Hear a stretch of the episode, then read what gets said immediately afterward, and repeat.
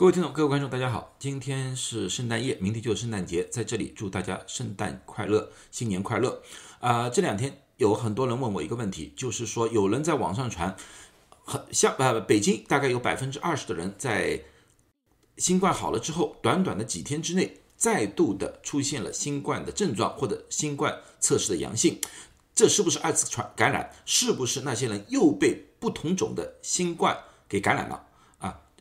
回答非常简单，不会，不是，不可能。啊，这是一个非常基础的一个免疫学的一个知识来的，在同一个地区，不可能传染两种完全不一样的新冠的变异体，因为两个新冠的变异体保证会进行啊、竞争，所以说在同一个地区，往往有可能有一两个比较相近的变异体，而不可能出现两个完全截然相反的或者不同的变异体，所以二次感染的机会基本上不存在。那么为什么有些人会造成症状的重现或者重复？其实这个很容易简单，我过去早就解释解释过这个问题了。今天我用一些医学报告跟大家分析一下。第一个可能性就是测试的误差。什么叫测试的误差？因为很多人就在转阴的时候是用了抗原测试，然后呢，在做测试的时候是用了核酸测试，这两个测试敏感度是大大不一样的。这幅图就是测试图来的，你们要看到核酸测试在很长一段时间都可能是阳性，核酸测试的敏感度非常高，往往核酸测试转阴的时间平均大概是二十天，最长的可以达到九十天，而抗原测试敏感度就非常低，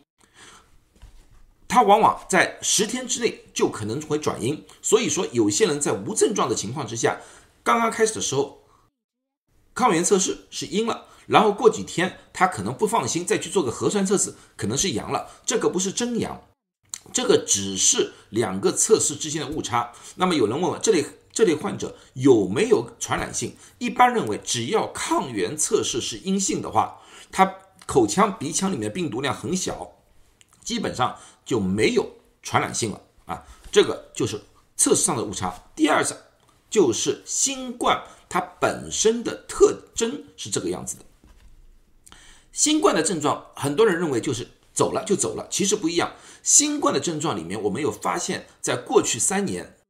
我们发现很多的患者，他的症状是有反复起伏的，就是说他会症状会好，过两天又会再来，就像一波一波的。这个是在二零二二年十月二十七号发布的论论文，这个论文是加州大学圣地亚哥分校几个医学博士做的调查，他们调查差不多两百个患者，这个两百个患者里面，他们发现有超过三分之一的人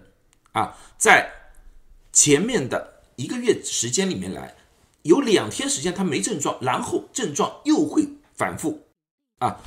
有三分之一的人有这种情况啊，但是他每一波的反弹，就是症状的反弹，都比前一波要好要轻。有些人只反弹一波，有些人甚至于反弹两三波，这个是新冠的特点来的。他们的分析有可能有两个情况，第一个就是病毒没有被完全清干净，有少量的病毒在人的体内，那么我们的免疫系统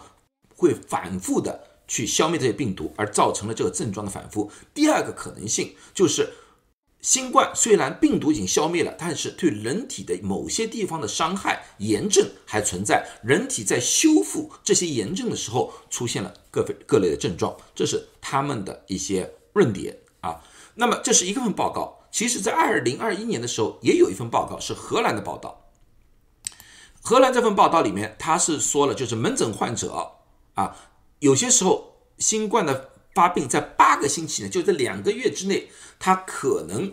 症状再度出现。这种出现，他们最主要讨论的，他们认为这是不是病毒再度被感染了，或者再度被激活了，还是有炎症的反弹啊？他们从核酸测测试里面发现，这些人并没有被新的毒株给感染，也没有发现病毒再度被激活，他们还是认为是一种炎症的。一种延续，所以说他们说了，病毒不太可能再激活，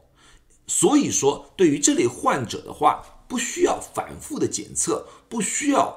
反复的隔离是没有必要的，因为这些人只是内部的炎症在修复过程当中，而并不是有传染性的病毒被感染，所以并不是所谓的复阳或者说二次感染。啊，这就是医学文献的一些分析，希望对大家认清这个症状有所帮助，让大家略微可以放心。谢谢大家，祝大家都健康。